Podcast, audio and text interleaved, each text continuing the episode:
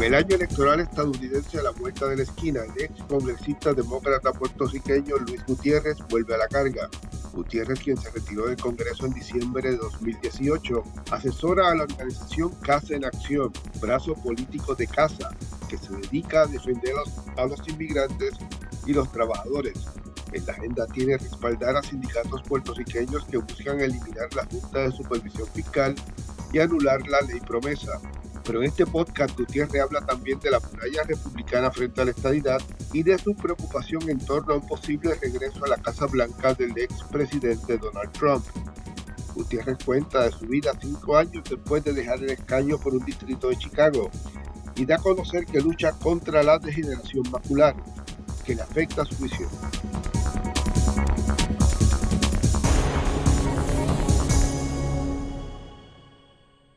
Congresista, eh, bienvenido al podcast desde Washington. Eh, ¿qué, ha estado haciendo Luis Gutiérrez cinco años después de haber dejado el Congreso? Mira, lo primero era, nosotros teníamos ese sueño de regresar a Puerto Rico, de cuando yo, de hecho, nos establecimos en Vega Alta. Nos inscribimos a votar en las últimas elecciones en Puerto Rico. Yo fui uno de los 102 eh, personas que votaron por Biden en la primaria porque nadie vino a votar ese día. así que yo aprendí algo ahí. Estuvimos dos, dos, un poco más de dos años. Y entonces el impacto era, yo diría, cruel para nosotros porque tú quieres estar en Puerto Rico, pero tus nietos se gradúan de la, de la escuela superior, la otra hija tiene otro nieto, y cuando Jessica tuvo a Luis, los dos nietos míos se llaman Luis, que cada hija mía llamó su hijo Luis. Um, en, um, Luis David, el que tiene dos años y medio, cuando Jessica iba a dar a luz hace dos años y medio atrás, we just came back. Compramos una casa en Chicago y nos quedamos con un apartamento en El Dorado Club, que es un complejo um, en Vega Alta. Um, y regresamos a Chicago y estamos aquí. Literalmente, mi nieto está allá arriba. Porque mi hija y su esposo y su hijo es como muchos puertorriqueños. Aquí viven tres generaciones mi nieto, mi hija y mi esposa y yo vivimos aquí en esta, ah, en esta casa eh, y van a estar con nosotros un buen tiempo. y como todos los jóvenes, cuando pueden, se van a establecer, los dos están trabajando, se van a establecer. You know, they'll come out of the cocoon sooner or later. Entre tanto, feliz y contento de tener el nieto aquí todos los días, ¿verdad? Él baja, él baja aquí arriba y me dice, él, él le pega porque le tuvimos que poner una cerradura, porque él se metía por la escalera y irse al sótano a, y, él, he bangs on the door. Open the door. You'd be amazed what kids will learn to say at two years of age, cuando hay implicaciones serias para ellos. Pues regresé a Chicago um, um, y en realidad traté, formamos un, um, una organización no para el lucro, para inscribir votantes. No, disculpe, Delgado, para ayudar a la gente a hacerse ciudadana.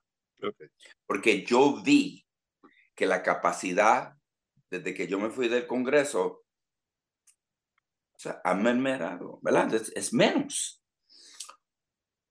Fuimos a Orlando, llegaron 100 activistas, fuimos a Atlanta. El problema es que es difícil buscar fondos porque todo el mundo piensa inmediato. Políticamente piensan mañana. Y el proceso de ciudadanía es, es uno más intensivo hay que aprender inglés, hay que tomar clases de la Constitución, historia de Estados Unidos para pasar el examen. Es más riguroso. Pues fracasamos. y entonces vino esta oportunidad, yo les digo una oportunidad, porque algo que aprendí, si tú estás tan envuelto por 40 años en la vida política, social, económica de tu pueblo, es suficiente. Eh, eh, este, los días en la playa y en campo de golf empiezan a, a, disminuir tu entusiasmo por ello. Te hace falta algo. Y por eso ayer pues nos vimos de nuevo, porque pudimos platicar que estoy trabajando con casa y obviamente di el cierre a, a, la conferencia de prensa. y voy ahora a trabajar con casa. Fui, estuve en Puerto Rico, como le dije, en octubre por cinco días. Eh, acabo de regresar. El 10 de diciembre era mi cumpleaños. Se, cuando tú trabajas con una, ellos tienen fecha con los líderes obreros y, y, pues me vine para, tuve un avión en mi cumpleaños de 70 años para poder llegar a Washington, D.C. a compartir.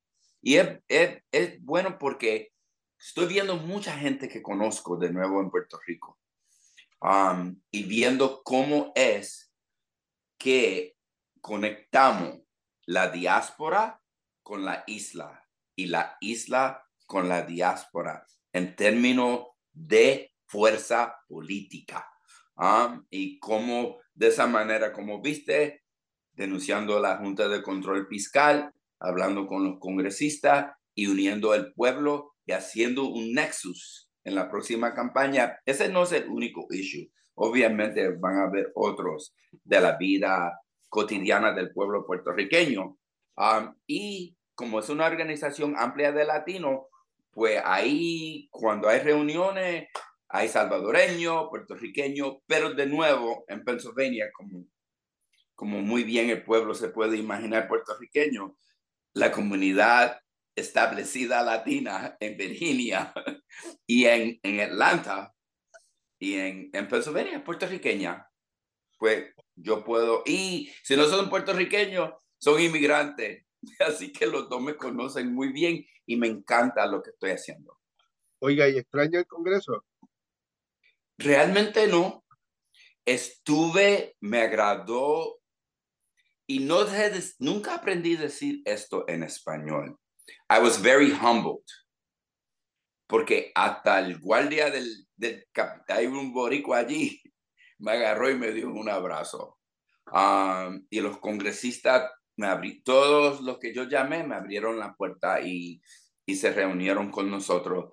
Como éramos 16, te puedes imaginar, algunos tienen oficinas donde no caben, pues tuvimos la reunión en el pasillo.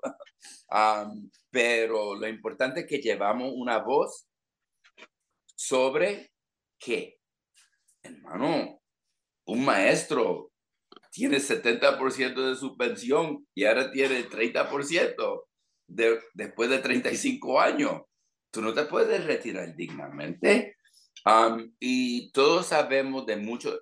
Yo, quizás, esto fue mis dos años y medio de vivir en Puerto Rico, me sirvieron muy bien, porque yo pude distinguir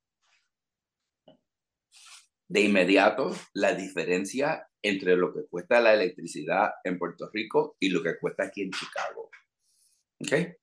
En Puerto Rico yo quizás no tendría todas estas luces prendidas, pero aquí, aquí el costo es, no es que es pequeño, pero es mucho menos. Agua, aquí nosotros pagamos el agua cada mes, es, en Puerto Rico es más caro. Y, y las autopistas, en Puerto Rico yo los vi y voy a tomar un tiempo. So, income inequality, la lucha en contra de la desigualdad de, de ingreso y de salario, en Puerto Rico como que es más patente y más en tu cara. Cuando yo iba de Vega Alta a San Juan, habían tres carriles por un dólar.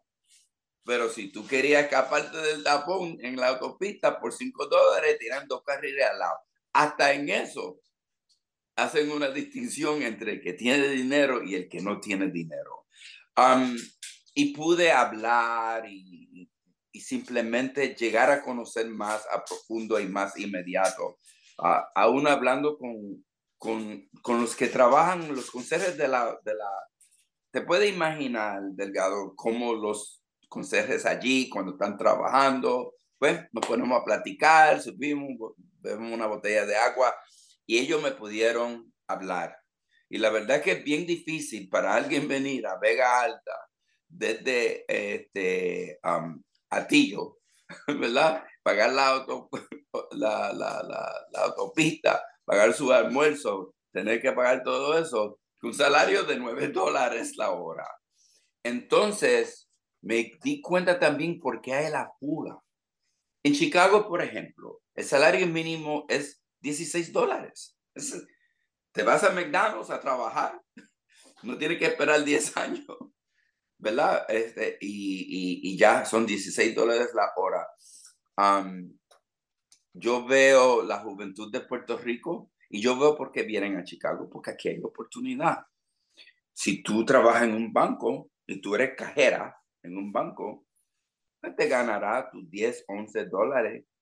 Pero aquí en Chicago el mercado es 18 dólares, no establecido legalmente, sino el, el, ¿cómo les digo? El, el, si tú eres ban tienes un banco y tú tienes que atraer eh, eh, empleados buenos, you have to start paying them at least $18 an hour. Eso, eso es como que el, el capitalismo también a veces establece cuál es el salario mínimo por la competencia de talento. Um, y, y ahora pues um, estoy feliz, estoy, estoy en un sitio bueno. Ahora, no sé lo que voy a hacer después de noviembre del año que viene, pero tendré que buscar algo que hacer. Tristemente, pensé ir y regresar y, y leer Rosaura a las 10, el túnel de Ernesto Sábado. eso, mis sueños eran ahora enriquecerme, pero audiobooks y no es lo mismo, no es lo mismo, porque yo siempre compraba las novelas en español porque, porque yo no entendía todas las palabras. Y a veces el syntax y la gramática, la forma gramatical del escritor, pues se me complicaba a mí. Y a veces tenía que leer la página dos veces. Y me, me ayudaba mucho a, a ¿cómo se dice? Hacer ejercicio mental y tener mi diccionario al lado me, está hablando y, y del problema que tiene ahora para, para leer. Sí, no, es que no puedo leer un email. Mi esposa los lee. Um, ¿Cuál es la condición? Dígale, dígale al público, ¿cuál es la, cuál es la condición que tiene? Oh, ok, sí. Mira, ¿qué sucedió? Yo lo he tenido, ha ido progresando ya por 20 años le voy a decir en inglés, it's, it's macular degeneration of your eyes. And I have severe macular degeneration. Y tú dices, ah, pues vete y cómprate unos lentes para leer. Glasses, los lentes no hacen absolutamente nada, no te ayudan. O sea, no hay, no te puedes comprar unos lentes para leer. Si no, ya hubiese comprado los lentes. Yo fui a cinco optometrists y oftalmólogos distintos, cada hora me dieron una receta. Esto no hay, no hay cura. Ah, en este momento, hace cuatro meses, gracias a una amiga mía oftalmóloga, ella empezó conmigo en agosto a darme una inyección en cada ojo.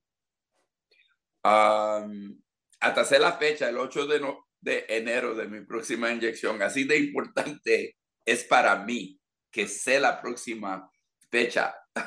Um, y una vez al mes, literalmente, una aguja, lo mismo que meter una inyección en tu brazo, en cada ojo. Eh, la meta es parar la degeneración para que lo que tú ves, pues puedes verlo. Ahora, no quiero que, puedo creer que me que estoy ciego en este momento. Sí, no puedo leer textos, no puedo leer libros, um, me pierdo en, en, en, um, en, en los aeropuertos porque no puedo leer dónde está el gate. Cuando tú ves esa pantalla grande que te dice a tal y tal sitio, tal y tal gate, yo no lo puedo leer. Y um, cuando fui a Las Vegas, um, ahí a estar con los obreros um, um, en Las Vegas hace como tres meses atrás, fui allá a una protesta y un esfuerzo organizativo porque Nevada, estoy seguro, porque ayer uh, uno de los asambleístas municipales de Chicago me llamó para decirme que el lieutenant governor of Wisconsin quería hablar conmigo para que yo fuera a Wisconsin. Su apellido es latina, pero ella claramente se casó con un latino. pero ella, ella, y hoy hablaré con ella, así que estoy seguro que iré a Wisconsin. Mira, son 90 minutos de aquí a Milwaukee. Um, y, y Paul Ryan venía aquí cuando habían republicanos sensatos y sensibles y con los cuales se podía, yo sé que la gente dice, ¿de verdad? ¿Existían? Sí. Paul Ryan eh, siempre auspiciaba mi proyecto de ley de reforma integral del sistema de inmigración. Y él venía a Chicago y yo, venía, y yo iba a su distrito allá en, en Wisconsin. Ya, pero esta vez no vamos, obviamente, eh, no es para eso que me están llamando. Oiga, pero, entonces la, la, condición que tiene de todos modos no impide su trabajo. Nos vimos el. No, mira, 14 en Las Vegas. Esto donde estaba junto a sindicatos eh, promoviendo abolir la, la Junta de Supervisión Fiscal. Explíqueme qué, qué, a qué se está dedicando en estos tiempos. Ok, en, en, esto, ah, en estos tiempos, quiero decirle para que el pueblo pueda entender todavía tengo la facilidad. Cuando fui a Las Vegas, pedí silla de rueda, porque número uno me toca por, por mi condición, porque yo sabía que yo me iba a perder en ese aeropuerto, bastante complicado. Pues, uno, eh, a veces uno dice, eh, la gente me mira y me dice, pero eso no es para los más viejitos. la gente que tiene, no, para la gente dos cosas para terminar. Muchas personas vienen y me dicen, caray Gutiérrez, tú no me saludas. Es que no te veo. No, yo, yo, cuando nos vimos ayer, cuando yo me acerqué como a tres pies de ti, one yard, pude entonces descifrar que era delgado, pero de la distancia de 10 pies, you're just a, an opaque. Pero mira, um, it's good. Hay mucho Uber en Chicago y lo tomo frecuentemente. Y, y, lo bueno es que hay mucha transportación pública, así que me puedo mover. ¿Cuál es tu pregunta? Perdónate. No, le, hablamos, ¿verdad?, de, que no extraña el Congreso, que sí, obviamente la, la gente, pero no el trabajo del Congreso. Y le, le mencionaba yo a, a los que nos escuchan, que, que, nos vimos el jueves 14 de diciembre, una actividad de, 14 sindicalistas que fueron a Washington a presionar eh, para abolir la Junta de Supervisión Fiscal.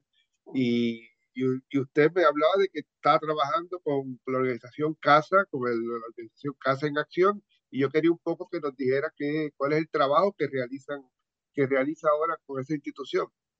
Ok, entonces, para que el público entienda, las organizaciones se organizan en Estados Unidos y, se pueden establecer, me imagino, en Puerto Rico de manera igual, aunque en Puerto Rico a veces se, se complican las cosas. Una institución no para el lucro se establece, esa es casa. ¿Qué da casa? Servicio de vivienda, servicio de salud, cuando vino la pandemia, hicieron huelga de, de, no pagar la renta porque el, el, dueño de las 500 unidades no quería negociar con los, con los que vivían.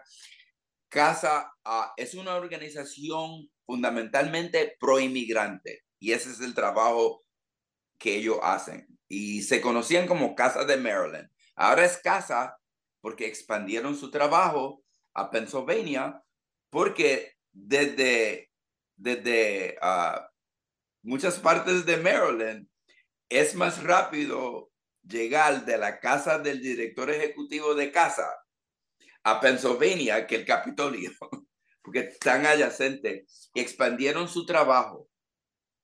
a ¿Hacer qué? Pues ayudar a la gente a hacerse ciudadana, a luchar. Uh, oh, ellos, casa, por ejemplo, en una de las jurisdicciones de, de Pennsylvania electorales, ¿verdad? Una de las ciudades, uno de los municipios, ellos pusieron en la papeleta y lograron que se aprobara que las papeletas tenían que ser bilingües, porque había muchas personas que tenían dificultad. Así que ellos promueven empoderar el pueblo.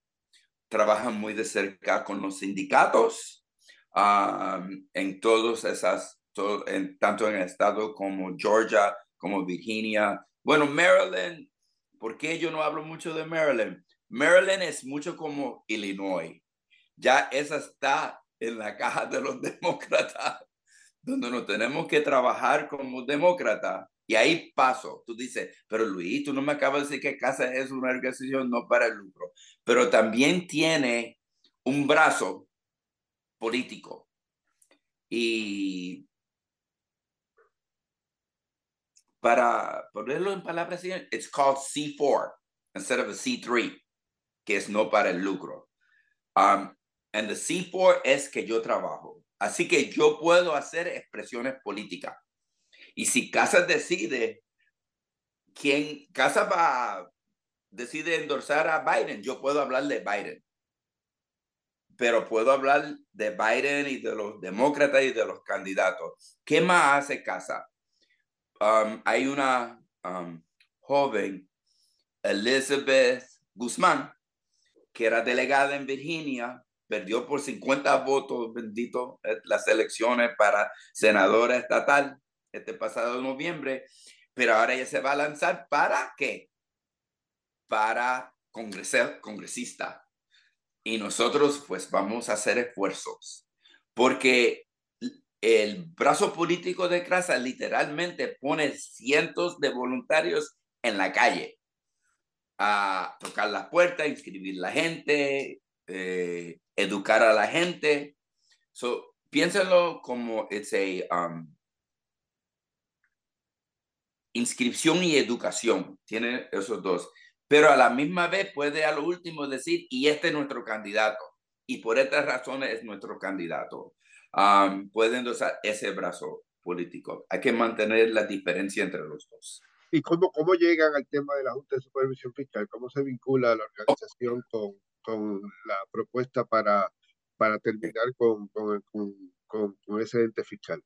Mira, obviamente nosotros hablamos con ambientalistas y queremos traer sus voces. Delgado, quiero ser claro contigo. Yo estoy con casa porque quiero traer las voces que quizás no se escuchan y no tienen la capacidad de tener cabildero, pero tienen la capacidad de ser justicia para el pueblo de Puerto Rico. ambientalistas en Puerto Rico, líderes sindicales, aquellos que se oponen a la Junta, todos aquellos que luchan por la justicia social en Puerto Rico. y como yo puedo Tuvimos nuestra primera reunión, como les dije anteriormente, en mediados de octubre. Fuimos hasta Casa Pueblo, adjuntas, uh, viajamos y, y, nos reunimos con, con líderes obreros, sindicalistas, ah, del movimiento feminista en Puerto Rico. Te puedes imaginar todas las esferas de lucha que luchan cotidianamente para que en Puerto Rico se tengan más derechos. Um, y, que se acabe abusos en la isla de Puerto Rico. Así que, um, ¿por qué eh, um, el consejo, ay, disculpe, es que en las traducciones y no tiene nada que ver con mis ojos.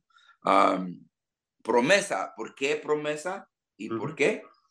Porque uh, CPT ¿verdad? Cuando nos reunimos con su presidente y su liderazgo y nos sentamos en su oficina, ellos nos llamaron y nos dijeron, ustedes vinieron y nos dijeron que querían luchar y querían que nosotros lucháramos con ustedes, ¿verdad? Y hacemos alianzas. Nos dijeron, esto es lo que nosotros queremos hacer. Le dijimos, muy bien, nosotros estamos eh, para ah, la abolición de la Junta de Control Fiscal. y pues ellos nos hicieron esa petición y ellos lo hicieron una prioridad y nosotros vamos a seguir. Pero estoy seguro que vamos a venir a platicar de otras cosas de Puerto Rico.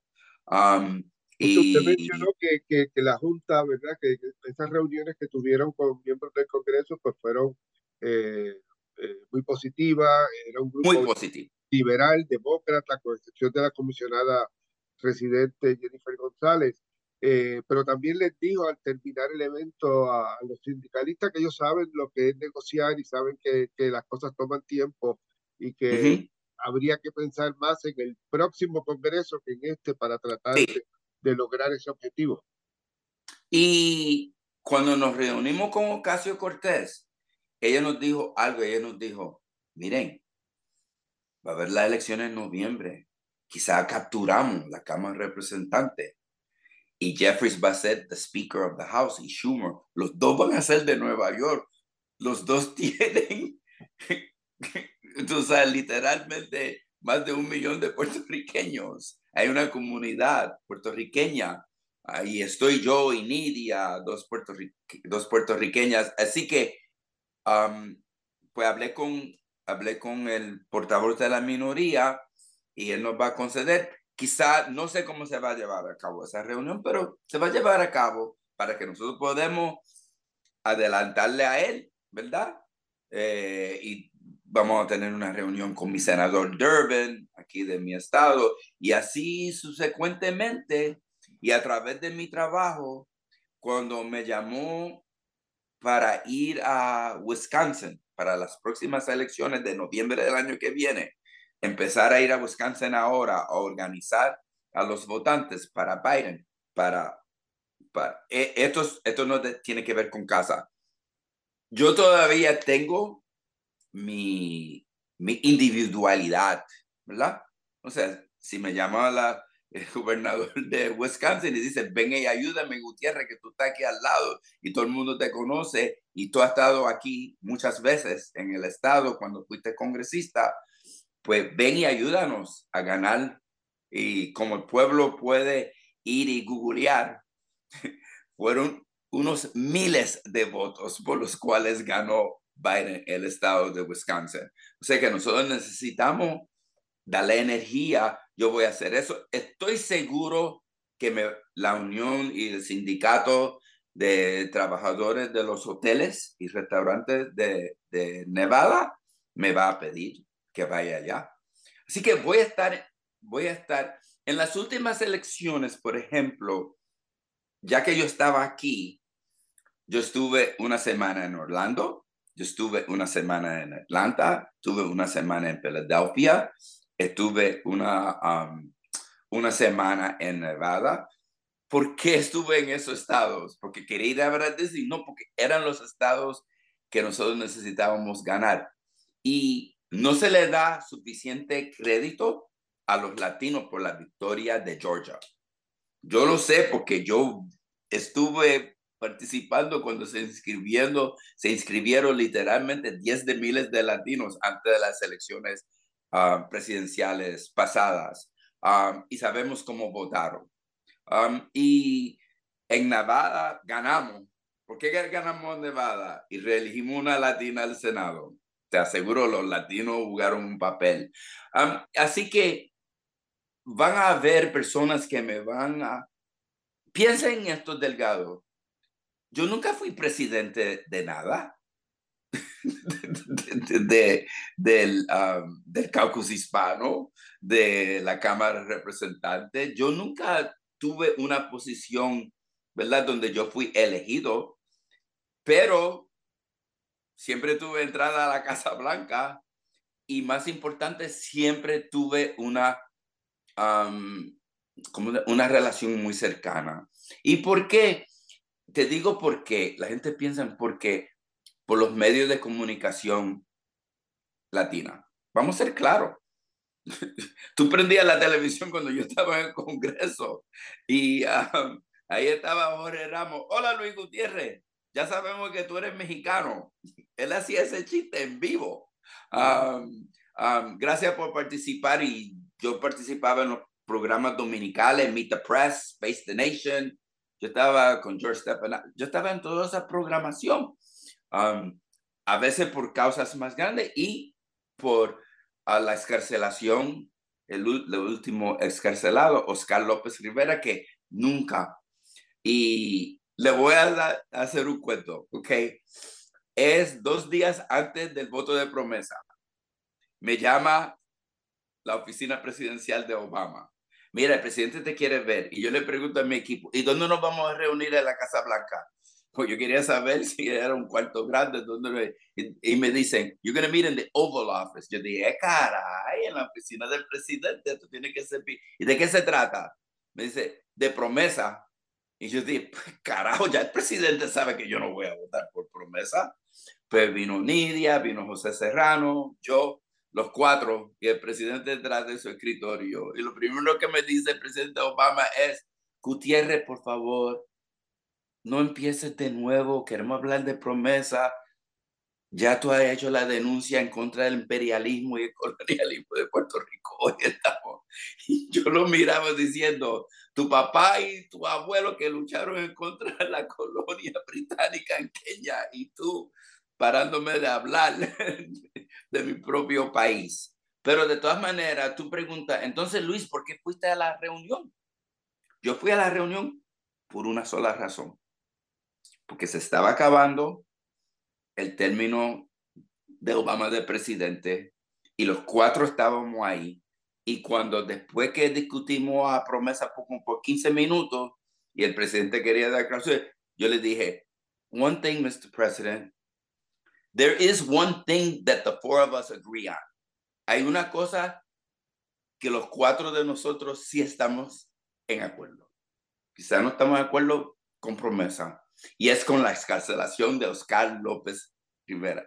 Si tú le ves la cara enfurecida de un presidente, y, cualquiera diría que habíamos cometido como un delito y que lo iban a expulsar de la presidencia yo por traer el issue en, el, en, en, en, en, en su oficina en la Casa Blanca. y yo le dije, y yo le dije, y yo leí que el Manuel dice que eso está en tu escritorio. Yo leí en un sitio que el Manuel, que eso está, it's on your desk. El presidente se mira y dice, mi Manuel es el mejor playwright que ha dado Broadway y Estados Unidos, pero no sabe un carajo de lo que está en mi escritorio. He doesn't know, he doesn't know hell about what's on my desk. Y, pero teníamos que continuar metiendo presión porque yo lo, me sentí que lo pude traer. Número uno, tú me invitas para algo por lo cual me está haciendo una emboscada. Me están trayendo tres boricos que van a votar por promesa y yo, pues, ¿para qué reunirnos? y por otro lado, yo tenía ya Nidia, obviamente, y José, y Perluisi. Yo lo creo Perluisi. Perluisi mandó una carta separada ¿verdad? Pero pidió la escarcelación. Así que yo le pedí eso y, y de esa manera, y, el presidente, yo estoy seguro que ya estaba, me recuerdo, última, eh, último diciembre, ¿verdad? después, él ya no es presidente, ¿verdad? Biden va a ser presidente en, en enero. es la celebración de Navidad en la Casa Blanca, ah, como el 15 de diciembre. Y todos los congresistas nos ponemos en fila para tomarnos fotos. Y Obama siempre ha sido, ay, ah, con mi esposa Zoraida, encantador. Eh, esto, esto está, hablando de diciembre del 2016, cuando había ganado Donald Trump. Ah, ok. Yes, I'm sorry. I'm sorry, tú tienes razón. Gracias, por eso tú eres reportero. Ah, había ganado Donald Trump. Y nosotros fuimos a la Casa Blanca, nos vestimos con nuestros este, eh, tuxedos y, mm, de gala, vamos a la Casa Blanca a la fiesta de Navidad. Ellos ya no le dicen fiesta de Navidad, dicen Season's Greetings, pero yo le digo Navidad, pues eso es lo que yo celebro. Pues fuimos a la Casa Blanca y cuando estamos en fila, Obama ve a Zoraida y dice, Zoraida, how's my girl? Y le da un abrazo a Zoraida. ¿Y sabe lo que Zoraida le dijo al oído cuando lo embrazó? Dame la libertad de Oscar para las navidades. Así que Obama decía, ah, diache, estos dos no se pueden invitar a la Casa Blanca, ni Luis ni la mujer, porque los dos me van a estar hablando de Oscar López. Al último, ¿sabe algo? El, fue un triunfo del pueblo. Y participó la diáspora y participó los de la isla de Puerto Rico. O sea, todos los puertorriqueños, tengan la diáspora como los que viven en la isla, escarcelaron a Oscar. Y eso es algo científico. O sea, no sé si puede buscar. Cuando yo llegué al Congreso de los Estados Unidos, 1992, noviembre, tú puedes buscar en los archivos el nuevo día, noviembre, principio de diciembre, donde yo estaba, recién electo al Congreso. Me reuní con Pedro Rosselló de la oficina, fui a ver a Hernández Colón y ahí hace una celebración con los independentistas por la noche cuando yo fui electo al Congreso. ¿Por qué yo lo fui a visitar? A pedir la excarcelación de los presos políticos. Con cada uno de ellos yo empecé mi, ¿cómo se dice? Mi relación con los oficiales electos de Puerto Rico y, y lo logramos juntos, porque, bueno, populares, me recuerdo Cucusa, PNP, líder, hay que sacar a esas mujeres de la. O sea, realmente fue un logro de nuestro pueblo y levantar nuestra conciencia. Y quiero decirle a todos los que participaron, gracias porque Oscar está libre y feliz. Lo vi en octubre está libre y feliz y trabajando.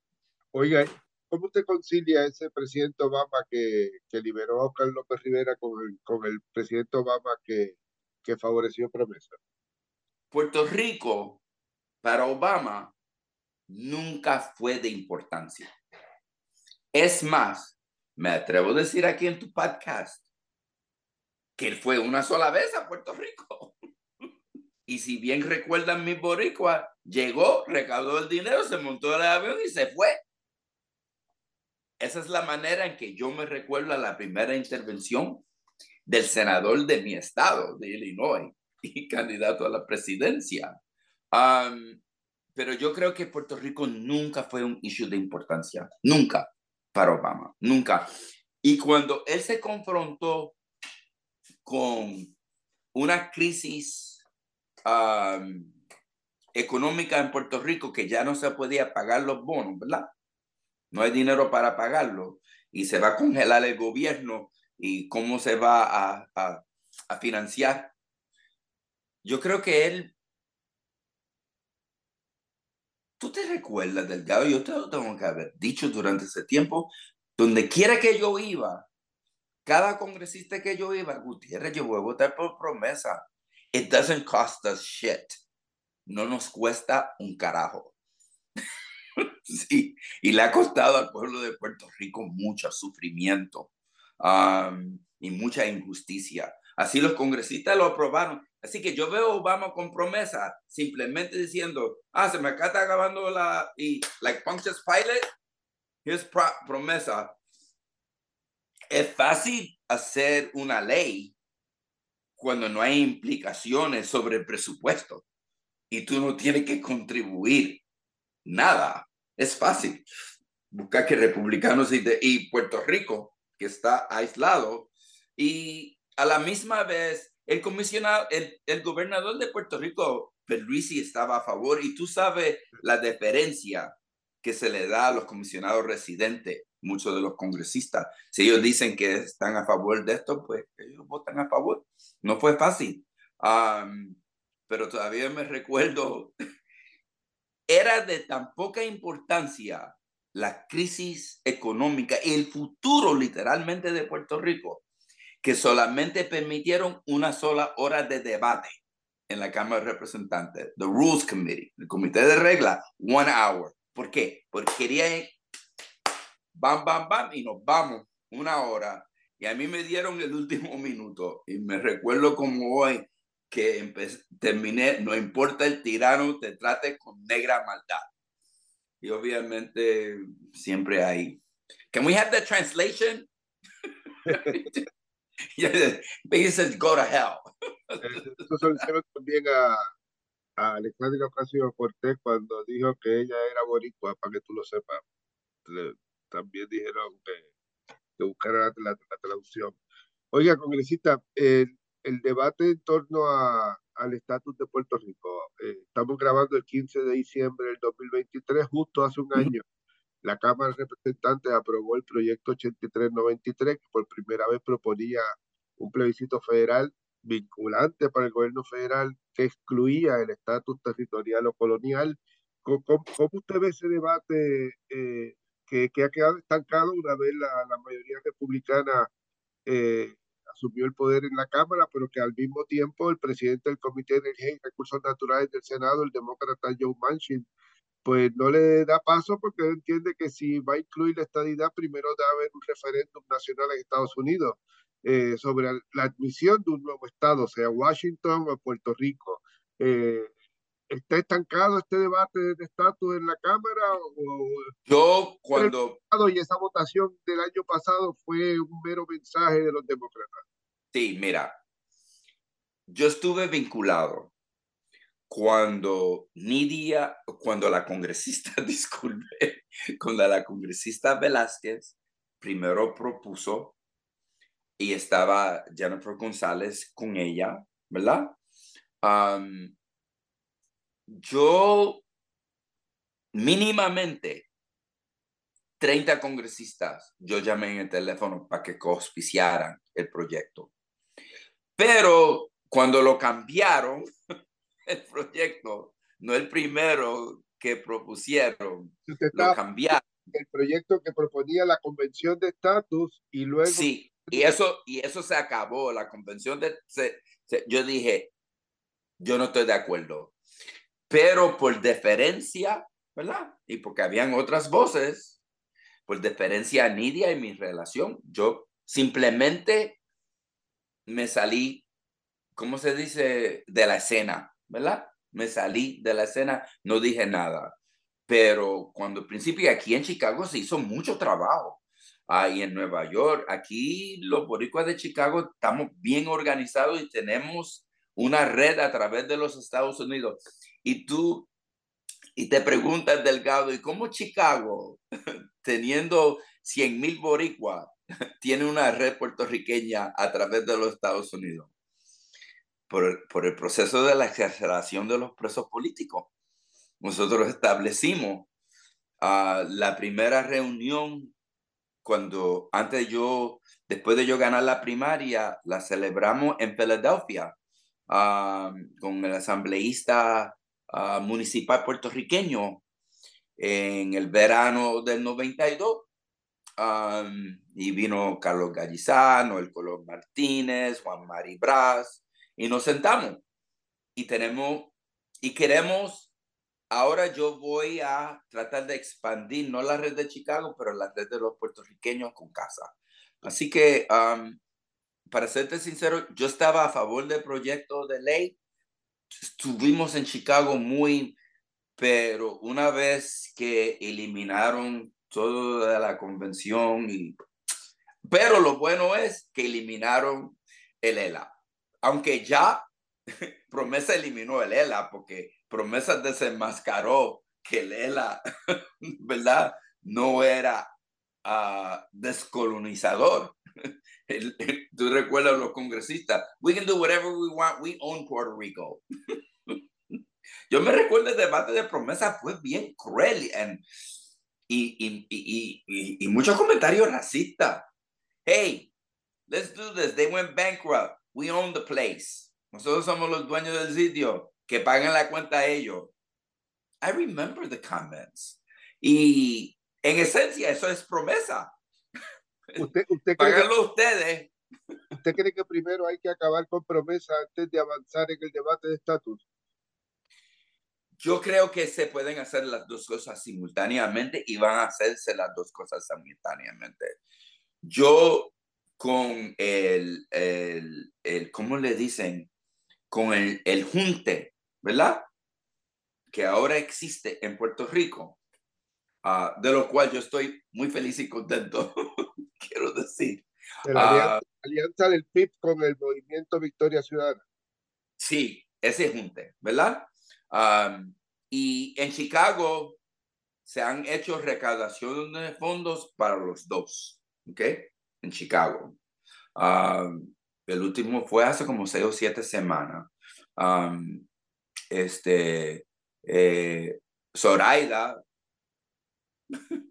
que siempre ha sido yo también, fanático, le escribió un cheque a Dalmau enseguida en el fundraiser a mi esposa Zoraida. Um, a, nombre de nuestra familia. Así que nosotros vamos a, yo veo que va a haber un debate sobre las dos cosas. Pero Luisi, por ejemplo, el gobernador, se le va a hacer difícil porque los efectos tan dañinos de promesa, él no puede simplemente decir, yo lo voy a abolir, yo lo voy. Él lo apoyó. él, él fue, ¿cómo se, se dice? Eh, cuando se construye una casa, la base de haberse aprobado promesa fue Perluisi. Como le dije, y Delgado, tú lo sabes muy bien, se le da mucha deferencia y a veces es bien difícil. bregar cuando el comisionado residente no está de acuerdo contigo, aunque lo hemos logrado, es mucho más fácil cuando se trabaja Ah, junto con ellos para Puerto Rico. Así que yo creo que las dos cosas se van a discutir, simultáneamente. Uh, ¿Y cómo, la, la, oposición republicana a la estadidad, la oposición de tantos republicanos, del liderato republicano que ve en Puerto Rico y en Washington, D.C., un estado demócrata, eh, y, y, que frenan la medida utilizando en gran medida ese, e, ese, ese argumento? ¿Cómo avanza un proyecto, cuando decía Terry Hoyer esta semana, me decía, este, se va a necesitar una gran mayoría en el Senado, eh, además de, la, de, una mayoría en la Cámara para poder avanzar, a menos que surjan de momento unos republicanos que, que no están ahora mismo apoyando esa legislación. Y el Senado sabemos que, que, no importa lo que pase en noviembre próximo, va a seguir muy dividido. Entonces, ¿cómo realmente avanza el proyecto, un proyecto de estatus e incluso la eliminación. No se avanza un proyecto en el cual um, la estadidad puede, um, um, como le digo, ser victorioso. No, es, es, imposible. Mire, le digo a los que nos escuchan hoy, los republicanos, que eran los anticomunistas, los antisoviéticos, ¿ah? no le quieren dar dinero a los ucranianos a, a luchar contra Putin y están jugando el juego político. Tú los ves como los republicanos son más y más racistas, ¿verdad? y ven el mundo más y más pequeño, ¿verdad? Más y más pequeño para ellos. Más y más blanco, menos latino. O sea, ese es el partido republicano en la Cámara de Representantes. Cuando yo estuve ahí, había republicanos con los cuales se podía trabajar. Ya eso no existe en la Cámara de Representantes. y ellos no van a pagar, ellos, ellos, ellos desde su punto de vista racista, nunca van a, nunca lo van a, nunca lo van a admitir. Pero si la estadidad es la, la alternativa con, con más eh, votos, por ejemplo, en el último referéndum, ganó okay. 52.5% de la gente que salió a votar Entiendo. Si la estadidad no tiene futuro en el Congreso, ¿cómo se avanza el debate? ¿Cómo se avanza el debate? Se avanza el debate viendo las consecuencias. Si aprueban la estadidad, que lo lleven al Congreso y si el Congreso dice que no, pues ya se sabe que hay que regresar a la, a la Convención Constitucional del Pueblo a hacer otra petición porque esa fue... alternativa tiene que ser una asamblea de estatus. Que, que, que, Para mí tiene que ser una asamblea de estatus, porque eso, ¿por qué, Delgado? La gente preguntan por qué. Porque en la asamblea los estadistas tienen que decir cómo la estadidad va a mejorar la condición económica de los trabajadores, la educación, eh, cuidado eh, médico. Los independentistas también tienen que decir exactamente cómo la independencia va a garantizar, ¿verdad? Un desarrollo económico. Cada, no se puede jugar ese jueguito. Yo estuve en Puerto Rico y viví, tú sabes, como hemos hablado antes en, este podcast, yo me inscribí, yo vi todos esos anuncios, yo me recuerdo los anuncios, ¿verdad? Este, que la estadidad iba a garantizarle a todo el mundo no solo que no pagaran impuestos federales, sino que el gobierno federal le iba a mandar un cheque a la mayoría de los puertorriqueños. Yo me recuerdo de esos anuncios. La estabilidad es un cheque en tu bolsillo y cero impuestos federales. Y sabe algo, técnicamente tienen razón.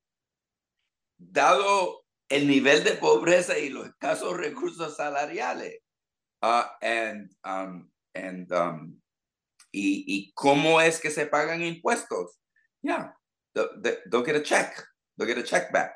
Ah, yo tengo miles de mis constituyentes que reciben un cheque porque reciben tan poco dinero en salario cuando llenan su planilla. Así que, pero todo eso se va a debatir también, ¿verdad? ¿Cómo es? Y otra cosa, ¿cómo tú explicas que tú quieres que Puerto Rico sea un estado si tú tienes, si tú debes 80, 90 billones de dólares y tienes unas pensiones que no hay suficientes fondos con los cuales pagar? las pensiones. y, y, la cuestión de las pensiones y el financiamiento no es un problema simplemente de Puerto Rico, es un problema que confronta la ciudad de Chicago y confronta el estado de Illinois también, porque aquí hay deuda. pero, pero pues, llegando al punto, yo entiendo el punto de vista suyo este, de, de verlo a los republicanos como un freno a la estadidad y que no aceptarían la estadidad, pues en estos momentos pues se puede argumentar que eso es así. Pero si la estadidad no es la opción con más respaldo en Puerto Rico, ¿verdad? Va a ser ese último referéndum. Y, y no hay espacio en, en, en, el Congreso para esa alternativa, pero ahí va a ver, el pueblo no pide la independencia, pues ¿cómo se resuelve? Mira, yo creo que el Congreso de los Estados Unidos va a finalmente reconocer que el único derecho que tiene Puerto Rico es a su soberanía y su independencia. Y que ese es el único derecho que tienen. Y si tú miras desde el punto de vista uh, de leyes internacionales, ese es nuestro derecho. Por eso tenemos que ir ante el Comité de Descolonización de las Naciones Unidas. Ah, por eso es Puerto Rico. Mire, ya en Puerto Rico, no es cuando mi papá y mi mamá durante la década de los 50 y la ley de la mordaza Ahora se denuncia el colonialismo desde parte del Partido Estadista como populares. Eh, por fin le dieron la razón a los independentistas de que Puerto Rico es una colonia.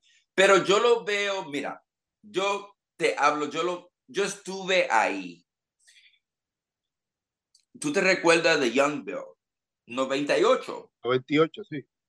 Ok, 98. 4 de marzo de 1998. Muy bien, por eso tú eres reportero. Y la gente puede ir y buscarlo en Wikipedia, ¿ok? Porque existe un Wikipedia sobre... ¿Y quiénes propusieron las enmiendas? Nidia y yo, ni de Velázquez y Luis Gutiérrez, que Puerto Rico todavía se establece que el lenguaje va a continuar en español. Cuatro votos a favor, 431 en contra. Y la gente me decía, ¿Por qué ustedes siguen proponiendo cosas que pierden por más de 400 votos? Porque yo quería en ese momento desenmascarar el colonialismo y que el pueblo entendiera que la estadidad jíbara de Luis Ferrer y que la estadidad es solo para los pobres, como escribiese eh, el comisionado residente y gobernador Romero Barceló, que eso no existe. No existe, no existe comité olímpico, no existe lenguaje, no existe ninguno de esos derechos. Todo el mundo, así que la estadía iba a ser como un paseo, ¿verdad? Puerto Rico iba a ser Estado Libre Asociado a un Estado y que todo iba a continuar igual. Eso el Congreso lo demostró con sus votos en el 98 con nuestras enmiendas que hicimos que fueron sustanciales. Me recuerdo cuando me paré y le pedí al, al, eh, al speaker, al que estaba dirigiendo la, el debate, que se traduciera simultáneamente todos los procedimientos, porque el pueblo de Puerto Rico debería tener el derecho de entender plenamente lo que se estaba discutiendo ahí. Muchachos se rieron que se iba a, transmitir, a, a, traducir a español. Pero lo otro es que el 98 nos enseñó mucho. Yo creo para mí me enseñó mucho. Y tú te recuerdas, Delgado, que Young era el presidente del Comité de Recursos Naturales. El presidente Clinton estaba a favor del proyecto Young. Gephardt estaba a favor. Todo el mundo estaba a favor. Y tú te recuerdas cuando perdía por un solo voto. Y Lidia y yo celebrando demasiado rápido, porque vimos 218 en contra y 200, y fueron y buscaron un congresista de North o South Dakota. Lo agarraron por el pescuezo, estaba sentado atrás. Blue, no fue el, no fue que ahora se retira, es el era un congresista, yo me recuerdo, lo pasaron por ahí como, like, like he was a hostage, y lo llevaron, cambia el voto, cambió el voto y ganaron 218. Y me recuerdo que... 209, 209 208 fue esa votación. Ok, it was by one vote. Yeah. Right, it was by one vote. Pero en un momento era 209 en contra y 208 a favor. Y, a, y Nidia y yo pensábamos que habíamos ganado. Y pasó un congresista y cambió el voto. Cosas que pasan. Eso pasa a cada rato Oiga, congresista, para, para terminar, no lo quiero dejar ir sin, sin una pregunta sobre las elecciones presidenciales de noviembre. Usted va a estar activo con Casa en Acción, eh, viendo y movilizando a, los latinos. El, las encuestas dicen que puede ganar Donald Trump y, la, y las encuestas dicen que los latinos todavía favorecen a los demócratas, pero que eh, Donald Trump ha ganado apoyo en, entre ese sector. ¿Cómo usted eh, entiende eh, esa posibilidad de que Trump atraiga más latinos de lo que normalmente atrae un republicano y que sea en este momento un potencial candidato a ganar la, la Casa Blanca? Sí. Bueno, tú y yo, como científicos de la, de la política, sabemos que las encuestas eh, siempre se basan en cierta expectativa de quiénes van a participar. este es el grupo que se espera que va a participar y se hace la encuesta que está tanto blanco, tanto negro, tanto en Baltimore, tanto aquí, tanto en este estado como en el otro estado. Esa es como yo siempre he visto las encuestas. Y, y ese es el, el ¿cómo se, la debilidad que tienen las encuestas. ¿Por qué es una debilidad? También se puede convertir en qué? En poder. Hay que ampliar la franquicia. Hay que inscribir más gente que no hubiesen votado antes. Hay que tirarse a la calle y buscar a aquel que no ha votado Mira, en las últimas elecciones en Puerto Rico, cuando se examinó como movimiento este, este, ciudadana y el PIB, entre los dos alcanzaron el 27%. 27, sí. El 27%. Y yo me recuerdo cuando le era un análisis de que el 27% en la medida en que la persona estaba inscrita por primera vez o no había votado en las últimas elecciones, incrementaba el poder de Movimiento Ciudadana y de PIB y su franquicia. Así que yo aprendí eso en Puerto Rico. hay que ampliar la franquicia, hay que buscar más jóvenes a votar y hay que sacar a aquellos que no votaron a votar, porque entonces los encuestadores no incluyeron a esa gente porque ya los despacharon al lado de que no existían dentro de su análisis político. Porque voy a terminar con esto. Literalmente, yo no quiero un país en el cual el gobierno no refleja un futuro certero para mis nietos y para mis hijos. Sé que es bastante personal, pero teniendo un nieto de dos años y medio corriendo por ahí, yo quiero un mundo en el cual a él se respeta sus derechos, en el cual él puede participar donde el odio, el prejuicio y la discriminación. Um, mira, Donald Trump gana. Él, él lo dijo, I'm going to be a dictator the first day. Voy a ser dictador el primer día. Carajo, va a ser dictador. Y va a, va inmediatamente. Y con esto, artificial intelligence, a mí yo le tengo terror. yo tengo terror. Porque los actores ahora, imagínate tú que Rusia hackea eh, la Junta de Elecciones de Pennsylvania y en vez de ganar Biden, pone oficialmente la Junta de Elecciones que ganó porque lo hackearon. ¿Cómo el día siguiente tú le explicas al pueblo que los resultados eran distintos? O sea, tenemos que entender que no solamente Trump dentro de los Estados Unidos va a tratar de derrumbar la democracia, ¿verdad? Y, ¿cómo se dice? Años, décadas de lucha por los, las mujeres, por la comunidad LGTBQ, ah, por los inmigrantes. Él va a tratar de eliminar todo eso, ambientales, los derechos ambientales, y Rusia y Putin lo van a ayudar. Mira, decía y las fuerzas de inteligencia de Estados Unidos han determinado claramente que Rusia intervino en las pasadas elecciones. Y estoy seguro que esta vez lo van a hacer de una manera más sofisticada. O sea, tenemos, ¿cómo le diría? tenemos fuerzas externas e internas. Y último, las fuerzas, las organizaciones de inteligencia de los Estados Unidos han determinado que el, um, that the greatest risk to democracy, riesgo a la democracia, es que interna de Estados Unidos es donde se está en riesgo la democracia y la libertad interno. Y Trump va, va, he's gonna unleash those forces and van a venir. Así que yo voy a hacer mi parte. Yo voy a hacer mi parte y me, y, y, y ayer fue cuando nos vimos y estuvimos allá es parte de nuestro trabajo. Y le voy a decir una cosa, cuando ganamos Pennsylvania por unos miles de votos, yo te voy a llamar a decirte exactamente cuántos boricuas salieron a votar y cómo nosotros hicimos en el canvas, que eran los nuestros. E, en esa yo estoy. En, esa yo estoy. Congresista, muchas gracias por su participación en el podcast desde Washington. Gracias por estar disponible, que esté bien y que que todo le, salga bien con su situación.